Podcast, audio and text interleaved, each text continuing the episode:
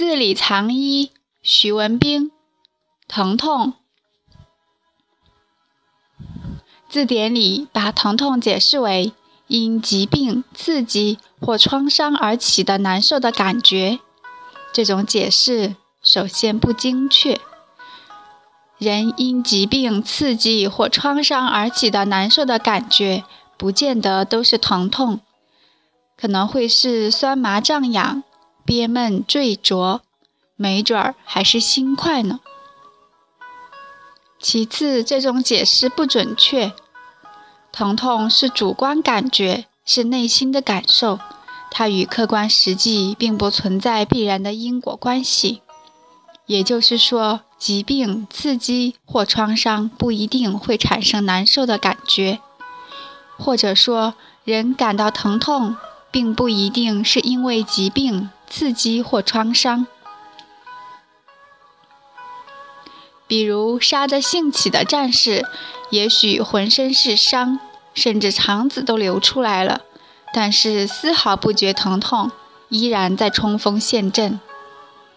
等到胜利以后，精神一放松，才感到疼痛，甚至疼得昏死过去。明白了这个例子，就不难理解被外国人视为不可思议的针刺麻醉的原理。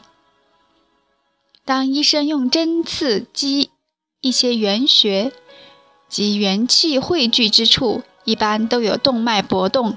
比如合谷穴、神门穴等等的时候，可以高度凝聚心神于此，这样心神对于身体其他部位的感觉就会减弱，甚至消失，可以任由医生剖腹开膛、切割、刮削。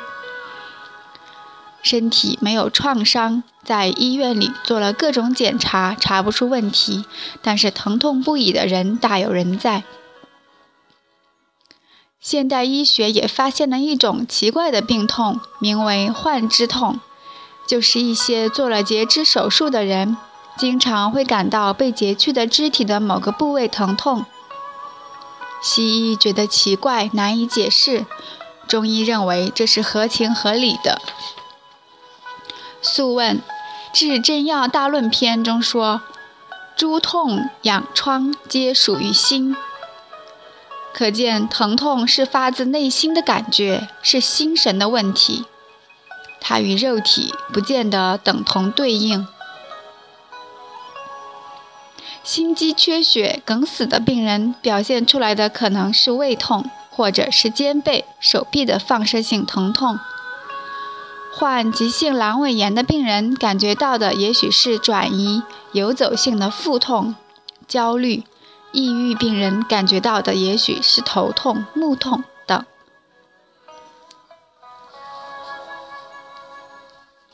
目前国内外对于安乐死的讨论不绝于耳，一些癌症晚期病人不堪忍受疼痛的折磨，唯求一死，这陷医生和病人家属于两难境地。窃以为疼痛是自我的保护反应，是心神活跃、尽职工作的表现。套用一句时髦的话：“我疼故我在。”有疼痛就说明心神尚在，生机尚存。灵枢九针十二元云：“疾虽久，犹可避也；言不可治者，未得其术也。”中医针刺、中药止痛效果很好，包括那些藏于民间的，甚至被称为封建糟粕的药物疗法，其原理精髓值得我们去深入研究、探讨、掌握、运用。如果拘泥于现代医学的不治、死刑判决，去给病人实行安乐死的话，医学进步的动力也就无从谈起了。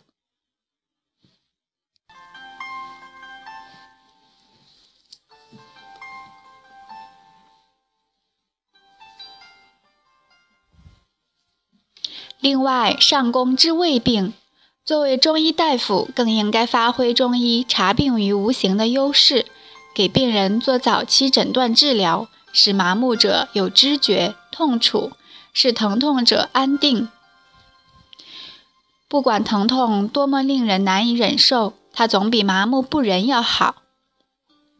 我临床治疗胃病多年，发现胃癌患者往往是近几年丝毫不觉胃痛的人，而那些整天感觉叫嚷胃疼的人，往往只是一些患有浅表、糜烂、溃疡等不很严重胃病的人。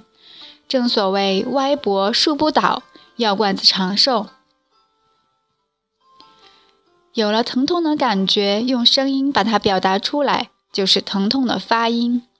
写出来就是疼痛的字形。我们通过发音和字形去了解疼和痛的区别。汉语发音有音调的升降，古人总结为平、上、去、入四声。万事万物皆可分为阴阳两种属性，音调也是一样，平声为阳，不平为阴。也就是说。凡是降调的都是阴性，对应现代四声分类：一声、二声为阳，三声、四声为阴。言为心声，发音的阴阳与内心感觉的阴阳是一致的。疼是二声，声调属阳；痛是四声，降调属阴。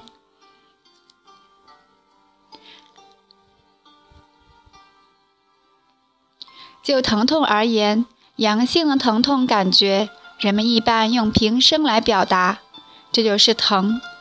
所谓阳性的疼痛，就是急性发作的、持续时间短的、浅表的、有灼烧感的、开放发散的、尖锐刺激的疼痛。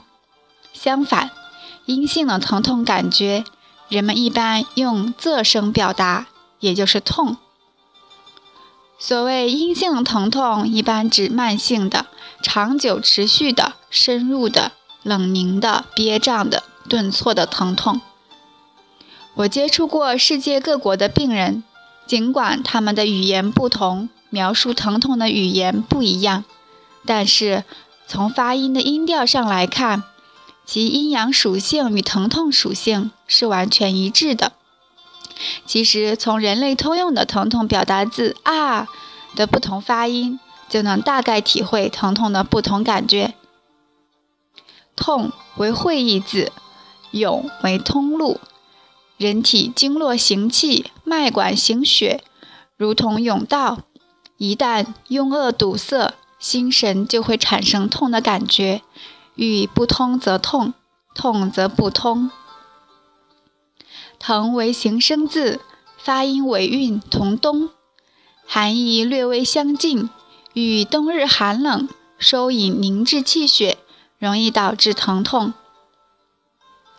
很多人有过牙痛或牙疼的经历，很少有人去探讨牙痛与牙疼的区别。其实很简单，就看是闭合的还是开放的。当牙齿出现感染，炎症分泌物充斥在牙髓内，刺激压迫神经的时候。这种闭合的疼痛应当叫做牙痛。治疗的方法就是减压引流，在牙齿正中开一个洞，让炎症分泌物流出，减轻牙髓腔内的压力。而当牙神经裸露，冷风、饮食都会刺激它，此时的症状就是疼了。这是开放性的，只能用麻醉或切断杀死神经了事。足球运动员在比赛中出现的损伤一般是开放性的，体液、血液渗出，出现血肿，呈现阳性疼的症状。快速止疼的办法就是冰敷、喷雾。等过了急性期，再用热敷、按摩的方法促进血液回流，促进血液循环回流，以缓解痛。在临床上。患者对疼痛感觉的表达描述并不是很确切，普通人用词也是含混不清，不会把疼与痛分得很清楚。但是对医生来说，就必须分清疼痛的属性。《素问·阴阳应象大论篇》说：“善诊者，察色按脉，先别阴阳，诊断明确了，治疗才能。”《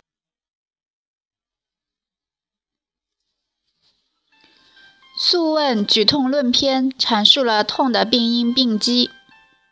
岐伯对曰：“经脉流行不止，环周不休，寒气入经而积迟，气而不行，克于脉外则血少，克于脉中则气不通，故猝然而痛。”同时还列举了痛的不同类型和相关症状。比如有寒气在脉外，使毛细血管拘急凝滞，导致猝然而痛；得温热则痛立止。寒气进入血脉之中，寒热相搏，痛而不可按。寒气克于肠胃之间，膜原之下，血不得散，小络即隐，故痛。按之则血气散，故按之痛止。如果时间长了，血液凝滞，无法回流到血脉，日久就形成了积。寒气克于狭脊之脉，也就是介于督脉与足太阳膀胱经之间的肌肉，会导致腰背颈项痛，并拒按。寒气克于冲脉，冲脉起于关元，随腹直上，由于寒气阻滞气机。会出现痛感，并伴有脐下、脐旁悸痛。寒气克于足太阳膀胱经的背俞至脉，会导致背俞部位与内部相应脏腑同时相引而痛。经过温热按压可以缓解。寒气克于厥阴之脉，会导致胁肋与少腹相引痛，严重的可以出现阴缩。寒气克于大腿内侧，上及少腹，可以导致腹痛，牵引大腿内侧疼痛。饮食生冷会让寒气留在胃中，会出现痛而呕的症状。等寒气到了小肠，小肠阳气受伤，无法泌别清浊，会出现泄泻、腹痛。如果饮食过于辛辣，会使热气流于小肠，出现肠中痛、淡热焦渴、大便坚干不得出、痛而闭不通。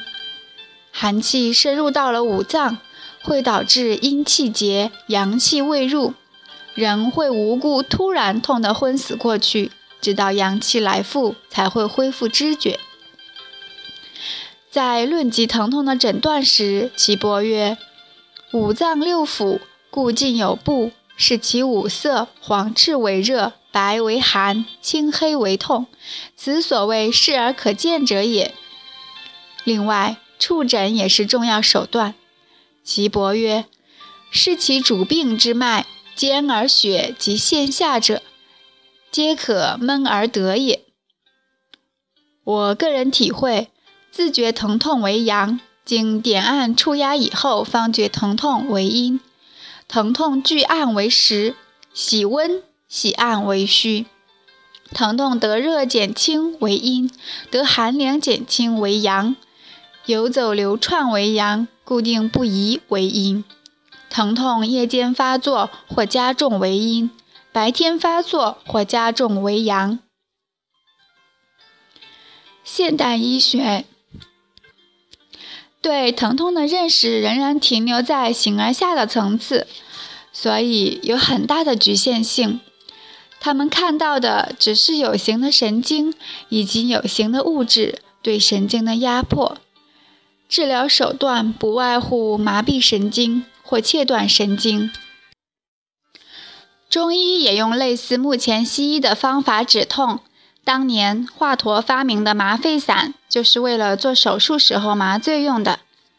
华佗敢提出给曹操做开颅手术，根治其头痛，也是因为艺高胆大。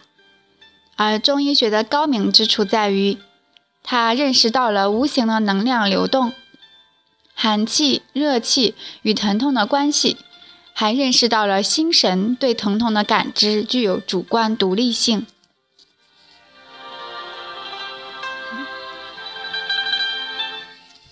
基于能量流动聚集形成的中医经络输血理论，成为针刺艾灸的基础。针灸也成为中医治疗疼痛的有力武器，这使得针灸疗法在国外得到了蓬勃的发展。我发现很多瑞典人简单机械地认为生命在于运动，而从不考虑自己的年龄、体质以及适宜的运动运动量。貌似健身，其实都在自虐。爱立信的中国老总就死在健身房。很多人出现了运动性损伤，主要症状就是疼痛。而发达的瑞典医学治疗疼痛的办法就是切断神经，然后鼓励病人去继续运动。当年我用针刺合谷委中天枢解除了一个美国人的急性腰痛以后，他惊奇地看着拔出来的银针说：“大夫，您用的针是实心的，里面没有药，怎么就能止痛？”外国人习惯了外求医药，不大相信自己的本能和自愈能力，而我们中医就是擅长唤醒人们的天性。中医针刺疗法中有一种非常独特有效的方法，叫做疗刺。简单的说，就是上痛刺下，左痛刺右。比如患肢痛的病人已经失去了左臂，但是病人感觉左手小指外侧疼痛，相当于手太阳小肠经。对于这种情况，就要用针刺其右脚小指外侧的相应穴位。相当于足太阳膀胱经，道理也很简单。这两个不同的部位其实是受大脑同一部位控制。就算是病人的四肢全失去了，我们还能在残余的躯体上找到大脑相应的反射区对应点，通过针刺、艾灸来缓解疼痛。